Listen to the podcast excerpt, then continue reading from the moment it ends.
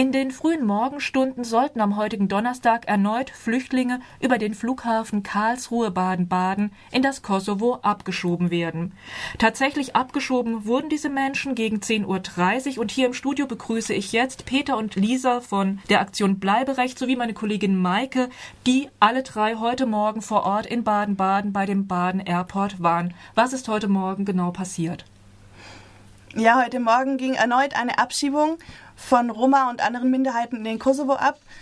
Und ähm, diese Abschiebungen finden monatlich regelmäßig statt.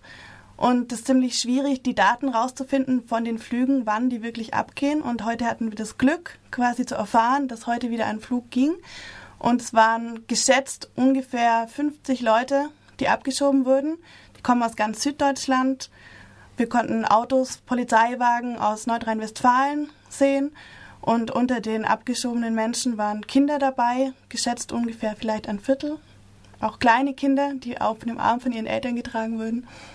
Ja, das haben wir beobachtet und wir haben noch aufgerufen zu einer Pressekonferenz, die heute Morgen dort stattfand. Haben die Menschen euch wahrgenommen, dass ihr den ganzen Prozess beobachtet? Ich, ich denke es mal, weil es wurden Parolen teilweise gerufen, so, wenn die Leute in Poli Polizeibegleitung, teilweise rechts und links wurden sie von, von Polizisten begleitet, wenn sie dann so zum Flieger geleitet wurden und dann ich weiß aber nicht, ob da was zurückkam. Haben Sie euch denn gesehen? Ihr standet näher dran. Ja, wir standen dann am Zaun, als sie von dem Bus in Flug, ins Flugzeug reingelaufen sind mit großen Bannern und zum Schluss haben wir noch beobachtet, wie ein Mann nochmal aus dem Flugzeug rauskam, sich hingestellt hat, nochmal gewunken hat, irgendwas gerufen. Und ich glaube schon, dass er uns wahrgenommen hat, auf jeden Fall. Aber ich weiß nicht, in was für einer psychischen Situation sich die Menschen befinden, die da abgeschoben werden. Wahrscheinlich sind sie sehr stark damit befasst, was auf sie zukommen wird, wenn sie am Kosovo ankommen. Deswegen. Was ist eure Kritik an diesen Abschiebungen in das Kosovo? Unserer Meinung, Meinung nach sind die Abschiebungen menschenrechtswidrig weil die Personen abgeschoben werden in Umstände, in Situationen, in der sie diskriminiert werden. Sie werden ausgeschlossen von jeglichen Rechten. Die Kinder gehen ganz oft nicht mehr in die Schule, wenn sie im Kosovo ankommen. Und die finden keine Arbeit. Die Arbeitslosenquote ist riesengroß von den Minderheiten dort. Sie werden verfolgt und haben keine gesundheitliche Unterstützung. Und oft sind es auch Menschen, die eigentlich bestimmte gesundheitliche Unterstützung brauchen würden, die sie aber nur in Deutschland kriegen können und dort nicht. Und ja, unserer Meinung, Meinung, Meinung nach ist es echt menschenrechtswidrig. Pro Asyl schreibt ja auch, Zitat, im Kosovo erwartet die Abgeschobenen buchstäblich ein Leben am Rande der Müllkippe. Diskriminierung und Ablehnung schlägt ihnen entgegen. Der Zugang zu Arbeit, Bildung, sozialen Einrichtungen und gesundheitlicher Versorgung bleibt ihnen weitgehend versperrt. Ihre in Deutschland geborenen Kinder können sich weder auf Albanisch noch Serbisch verständigen und finden dort keine Lebensperspektive. Das schreibt Pro Asyl. Ich denke, das deckt sich auch mit euren Erfahrungen von Aktion Bleiberecht. Habt ihr denn Kontakt mit Menschen, die bereits abgeschoben wurden ins Kosovo? Es wurde heute auf der Kundgebung auf jeden Fall ein Fall vorgetragen von der Familie, die vor zwei Jahren abgeschoben wurde. Und die Frau, es war halt wohl ein besonders tragischer Fall in dem Fall, weil die, die Frau war halt herzkrank und brauchte Medikamente. Sobald sie da waren, hatte sie keinen Zugang mehr zu irgendwelchen Medikamenten. Die Kinder haben, drei ihrer Kinder wurden hier in Deutschland geboren. Mit der Verständigung, da ging es nicht, da gingen sie nicht näher drauf ein, ich weiß nicht, welche Sprachen die dann sprachen, de, de facto die Kinder sie standen dann halt buchstäblich auf der Straße einfach. Sie kannten niemanden mehr, sie mussten auf Geld warten von ihrer Tante, das geschickt wurde. Also es einfach perspektivenlos. So, ist es doch total verwunderlich, was für eine rechtliche Grundlage solche Abschiebungen eigentlich haben. Gar keine. Das Rückübernahmeabkommen, oder? Ja, also Deutschland hat mit dem Kosovo ein Rückübernahmeabkommen geschlossen und das wurde im April 2010 unterzeichnet, aber die Abschiebungen wurden, haben schon stattgefunden im September, ab September 2009, obwohl der rechtliche Vertrag noch nicht mal abgesegnet war sozusagen. Und ja, dieses Rückübernahmeabkommen beinhaltet einfach, dass die Roma, die in Deutschland seit ganz vielen Jahren dem Duldungsstatus gelebt haben, was so viel bedeutet wie die ähm, Aufhebung der Abschiebung, das ist so ein vorübergehender Zustand, wo die aber eigentlich jederzeit abgeschoben werden können. Das heißt, sie befinden sich rechtlich nicht ähm, wirklich in Deutschland so zugehörig. Und ähm, ja, seit der Kosovo wieder ein unabhängiger Staat ist, sagt Deutschland eben, dass die Menschen wieder dorthin können. Weil davor waren es viele, die staatenlos waren, auch nach dem Krieg wurden sie staatenlos gemacht und sind deswegen geflohen. Und jetzt sagt Deutschland, sie können dort wieder zurück und dort wieder ein Leben aufbauen.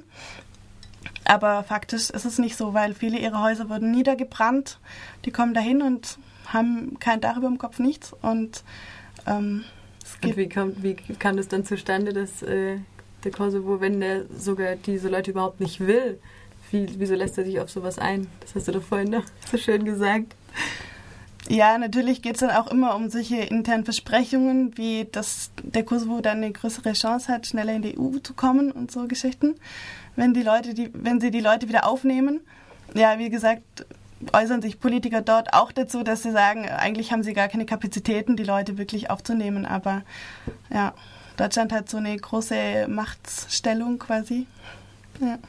Nach dem Willen der Innenminister sollen ja bis zu 2500 Menschen pro Jahr jetzt durch dieses Rückübernahmeabkommen abgeschoben werden können. 2500 Menschen pro Jahr, irrsinnig viel.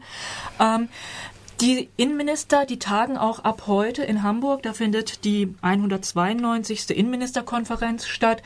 Welche Bedeutung hat diese Konferenz oder haben die Innenminister für diese Abschiebung? Die Innenminister beschließen die Abschiebungen, die von Deutschland ausgehen, eben in den und tragen das in die jeweiligen Bundesländer und mach, machen das dann zu Landesrecht und sorgen dafür, dass es dann vonstatten geht. Eine besondere Rolle auch hier in der Nähe hat das Regierungspräsidium Karlsruhe. Wie ist die Verantwortung dieses Regierungspräsidiums? Ähm, also der, derzeit die Roma-Abschiebungen, die momentan in Kosovo laufen, werden in Deutschland von zwei ähm, Institutionen gemacht. Einmal vom ähm, von Bielefeld aus und vom Regierungspräsidium Karlsruhe für Süddeutschland und Bielefeld für Norddeutschland. Und ja, Karlsruhe koordiniert halt die ganzen Abschiebungen, schaut, welche Leute können abgeschoben werden und fragt dann den Kommunen nach und stoßt den ganzen Abschiebeprozess an. Ihr wart jetzt heute Morgen an dem Flughafen Karlsruhe-Baden-Baden, Baden-Airpark heißt das Ding. Haben die anderen Flugreisenden euch irgendwie wahrgenommen? Gab es Reaktionen von dort? Es waren ja kaum Leute anwesend. Ich habe also ich wenig Leute gesehen und es war, wurde auch irgendwie angesprochen, dass es natürlich bewusst so gewählt wird, die Uhrzeit. Um die Uhrzeit gehen halt nicht so viele Flüge und ich glaube, es gehen generell auch nicht so viele Flüge, von da nur noch Mallorca und Wien hieß es vorhin.